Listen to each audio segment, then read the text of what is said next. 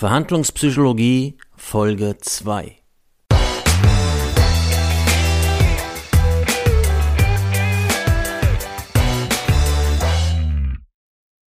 Hallo und herzlich willkommen zum Podcast Verhandlungspsychologie Menschen beeinflussen und Menschen überzeugen.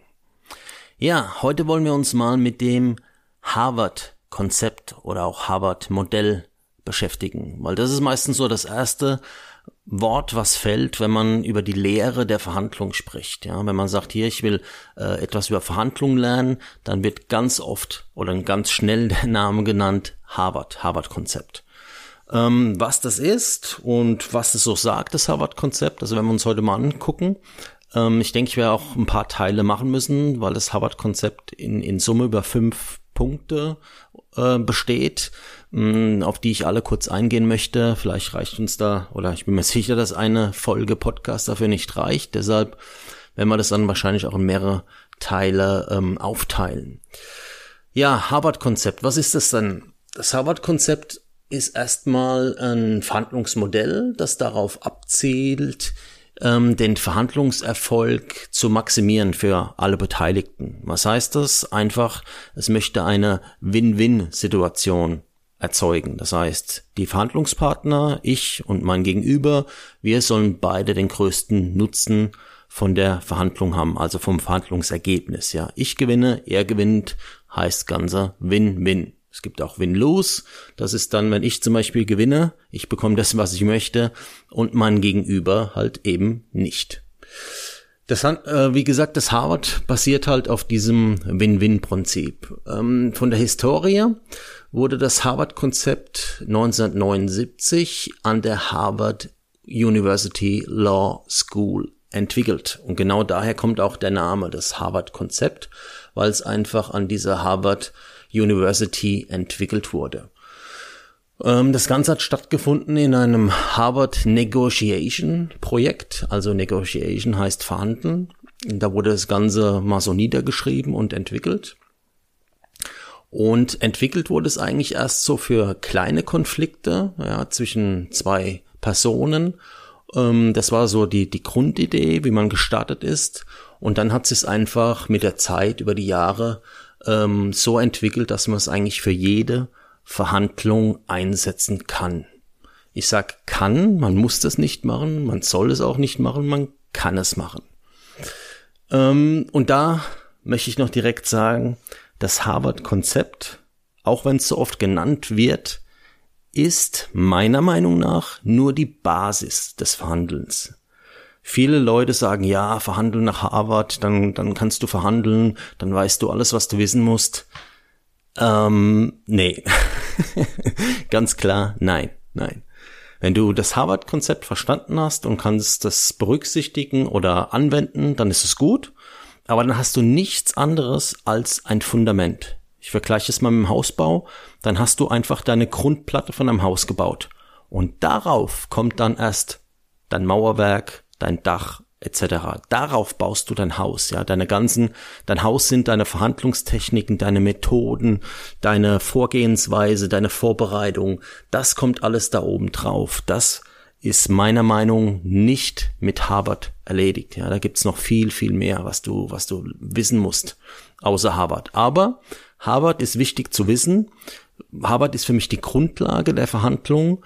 Ähm, und deshalb muss man es einfach kennen, ja. Und man soll es auch wirklich so benutzen, dass man sagt, das ist erstmal so mein, mein Fundament. Wenn ich das weiß, verstehe ich, um was es geht in Verhandeln. Ich verstehe, ähm, wie ich auf mein Gegenüber eingehen sollte, wie ich eine ganze Verhandlung angehen sollte. Aber wie gesagt, das ist nur der erste Schritt. Und danach geht's dann erst richtig, ja, ich will jetzt nicht sagen in die Tiefe, da, dann geht's halt erst los mit den Techniken, die dann auch vielleicht ein bisschen mehr Spaß machen, wo man wirklich dann auch die Leute überzeugt oder, oder auch wirklich beeinflusst mit ganz ähm, gezielten Techniken, um einfach zu seinem ähm, gewünschten Ergebnis zu kommen.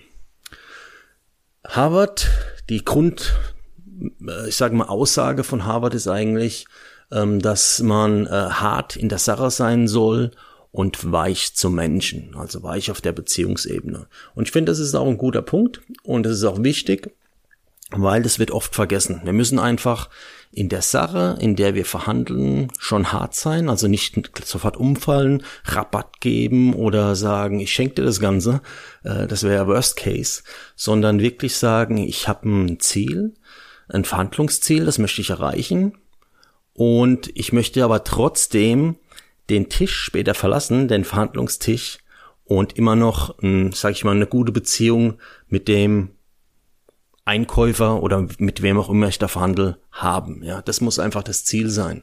Dazu sagt, sagt auch Harvard äh, die drei Ziele wie ähm, man soll eine vernünftige Übereinkunft zustande bringen, das wäre das Ziel Nummer eins. Das Ziel Nummer zwei wäre effektiv sein, also eine Verhandlung muss effizient sein. Man sollte nicht, ähm, wie soll ich sagen, man sollte nicht über Sachen verhandeln, die eigentlich weder mir noch dem anderen irgendwie großartig was bringen, sondern man sollte gleich äh, über die über die Kernziele oder die Kernaufgaben verhandeln und man sollte danach eine bessere Beziehung zu seinem äh, Gegenüber haben als vorher. Und das finde ich einfach ein, ein super Ansatz von Harvard, dass man sagt, man will sich danach einfach besser verstehen oder sollte sich besser verstehen als vorher.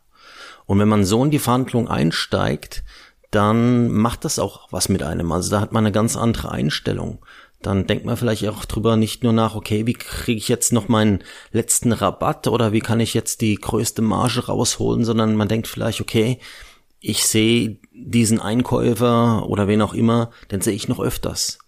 Und wenn ich jetzt schon anfange, eine entsprechende gute Beziehung aufzubauen, indem wir uns nicht nach der Verhandlung, äh, sag ich mal, äh, komplett zerstritten haben, ähm, dann bringt mir das auch wieder was, ja, für die, für die Zukunft. Und da kann ich auch wirklich aus Erfahrung sprechen. Das ist, ich bin, ich habe schon so viele Verhandlungen gehabt, wo ich ähm, vor der Verhandlung mit demjenigen nicht gut ausgekommen bin, ja. Einfach durch Telefonate, E-Mails, Forderungen, wo, du, wo ich dann gedacht habe, okay, geht's noch? Geht's noch? Oder du denkst, äh, was ist das für ein Typ, ja? Ja, ist manchmal so, ja. Manchmal passt, passt man halt nicht so zusammen oder die, die Einstellungen passen halt einfach nicht so zusammen zwischen einem klassischen Einkäufer und klassischen Vertriebsmann. Aber was dann immer wieder erstaunlich für mich war, wenn man sich dann gegenüber sitzt und wirklich so eine Verhandlung führt, dass dann danach wirklich in den meisten Fällen die Beziehung besser ist, ja. Da kann man sich auch mal eine, eine hitzige Diskussion liefern in der Verhandlung, da kann man auch mal streiten, ja, ganz klar. Aber danach hat man, denke ich, so einen gegenseitigen Respekt auch voreinander, wo man sagt, okay, ich, ich respektiere den und er respektiert mich und das ist eine bessere Beziehung, als wir vorher hatten. Also ist mir schon ganz oft passiert. Natürlich geht's auch in die andere Richtung, ja, wo du sagst, eigentlich versteht man sich ganz gut, und dann verhandelt man und danach guckt man sich nicht mehr an. Äh, gibt's auch, ist mir auch schon passiert. Also es gibt alles. Aber ich sage einfach nur, der, der Grund, die Grundidee ist einfach gut, dass man in eine Verhandlung geht und sagt, hier, ähm, ich will eigentlich nach der Verhandlung besseres, äh, bessere Beziehungen haben mit dem Ge Gegenüber als vorher. Das ist einfach ein super Ansatz. Fünf Prinzipien von Harvard. Ähm, das erste Prinzip was wir uns dann angucken, ist äh, der Mensch. Das heißt, wir müssen den Menschen immer vom, vom Anliegen trennen. Hatten wir ja schon kurz besprochen. Das zweite Prinzip äh, sind die Interessen. Ähm, auf Interessen sollten wir uns äh, konzentrieren, nicht auf die Positionen.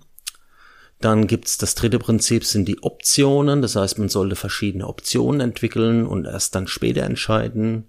Viertes Prinzip sind die Kriterien. Das heißt, man sollte neutrale Beurteilungskriterien anwenden, die beide Seiten verstehen. Und das fünfte Prinzip ist zu entscheiden. Also man sollte dann irgendwann zu einer Entscheidung kommen in seiner Verhandlung oder keine, oder beziehungsweise die Entscheidung zu treffen, den Deal nicht zu machen. Ja, das geht, das geht auch, dass man sagt, okay, wir kommen einfach nicht zusammen, es passt einfach nicht, wir lassen es einfach. Zum Beispiel, ich verkaufe mein Auto nicht an dich, ja, oder du kriegst die Ware nicht zu dem Preis, wie du es gern hättest. Das ist manchmal so, ähm, da darf man sich auch gar nicht vorfürchten. Manchmal gibt's halt auch keine Übereinkunft. Fangen wir mal an mit dem ersten Prinzip, mit dem Menschen. Und das sagt einfach das Harvard-Prinzip, separate the people from the problem. Und das hat man ja auch schon besprochen. Da geht's wirklich darum, dass du hart in der Sache bist, aber weich zum Mensch. Und das, und das zusammen mit der Aussage, man solle sich nach der Verhandlung besser verstehen als vorher, das bringt dir, denke ich mal, die richtige Einstellung, wie du in die Verhandlung reingehst. Ähm, Beispiel zu, zu, was ich gern bringe, ist einfach, stell dir vor, du bist, sag ich mal, ein Hotel. Ja, du bist ein äh, Geschäftsführer von einem Hotel. Du hast Gäste, die kommen morgens an den Frühstückstisch und ja, leider hast du keine Lieferung von deinen Brötchen bekommen oder von deiner, äh, also von deinen Backwaren und von deinen Getränken. Die Leute sitzen am Frühstückstisch und äh, es gibt nichts. Ja, fehlt einfach die ganzen schönen Brötchen und der Orangensaft und das Wasser. Es ist nichts da. Warum? Weil dein Lieferant, der dir morgens immer ganz frische Ware bringt, dich an diesem Tag versetzt hat. Und zwar zum vielleicht wiederholten Male. Und das ist jetzt ein schönes Beispiel, wo man das erklären kann, weil jetzt gibt's zwei Wege.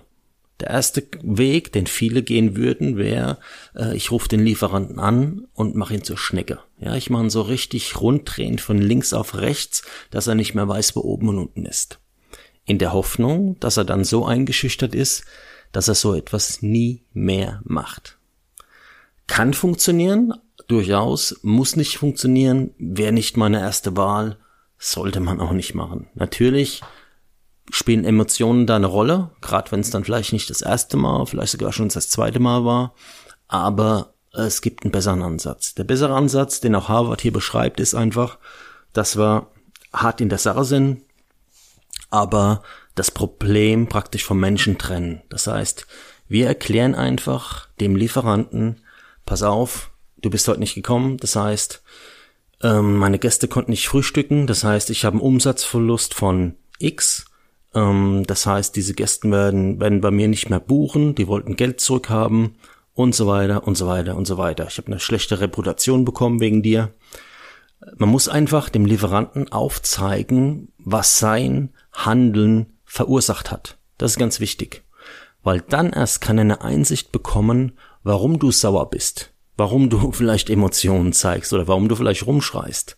Das ist auch alles okay, aber man muss dem Lieferanten zeigen, wo das Problem ist. Ja? Das heißt, er ist nicht gekommen und dann gab es die Auswirkungen X, Y und Z. Und auf der Basis kann man auch wieder verhandeln. Dann sagt man, okay, das ist jetzt passiert. Schlag du mir doch mal vor oder sag du mir, wie das Ganze nicht mehr passiert. Ja? Das heißt, du spielst deinen Ball zurück und sagst hier, was muss ich machen oder was müssen wir machen, dass das in Zukunft nicht mehr passiert. Ja, das ist Separate the Problem from the People. Funktioniert auch nicht immer, aber wie gesagt, das Harvard-Prinzip ist ja nur das Fundament.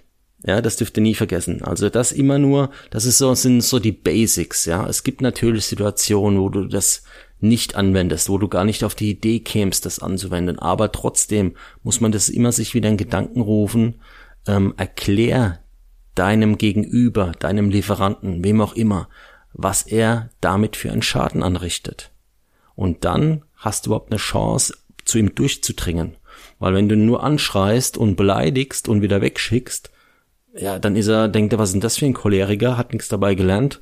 Äh, nur weil ich jetzt eine Stunde zu spät gekommen bin, geht die Welt nicht unter.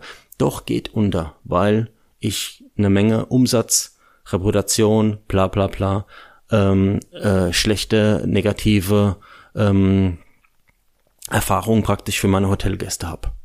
Schönes Beispiel, wie gesagt, haltet euch das mal so im Hinterkopf, dass wenn so eine Situation entsteht, man auch dem anderen erklärt, warum das so ein Riesenproblem für einen selbst ist. Ja, das war das erste Prinzip von Harvard, ähm, der Mensch, dass man einfach die Probleme von dem Mensch trennt, dass man einfach äh, äh, hat in der Sache ist, aber gut zu Menschen. Und in der nächsten Folge gehen wir dann auch auf die restlichen vier Punkte von Harvard ein. In diesem Sinne, mach's gut, bis zur nächsten Folge. Ciao.